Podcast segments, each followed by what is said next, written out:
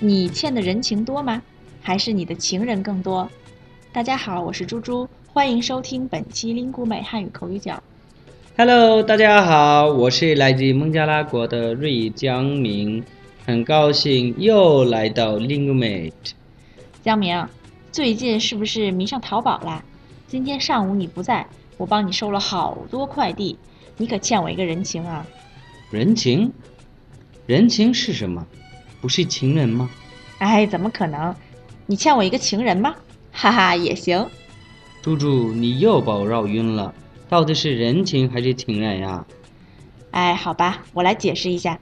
你说的情人就是恋人、爱的人。不过我跟你说啊，江明，在中国这个词最好还是别随便用，因为啊，情人这个词有一种不好的意思，一般是指在你跟你老公或者老婆以外的另外的恋人，不是正常的关系那种，明白吗？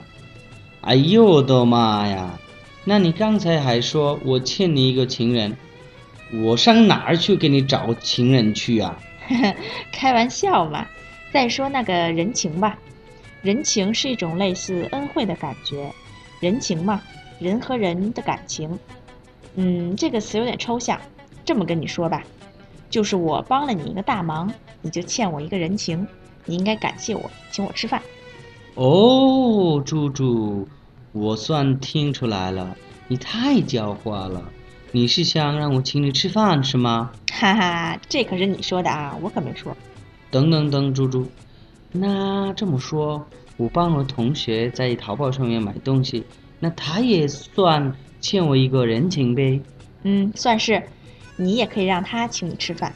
呀 哈哈哈，太好了！今天学这个词儿太管用了。我今天下班之后回去就给有朋友打电话，让他今天晚上就请我吃饭。嗯，是吧？你看，我还教会你一个新词，你又欠我一个人情了。好，听众朋友们，你欠的人情多吗？还是你的情人更多呢？关于情人与人情的话题，如果有问题，欢迎大家登录 linguemate.com 给我们留言。感谢为本期节目提供词条的刘帅老师，我们下期见。走吧，江明，我们吃饭去。哎，好吧，大家再见了。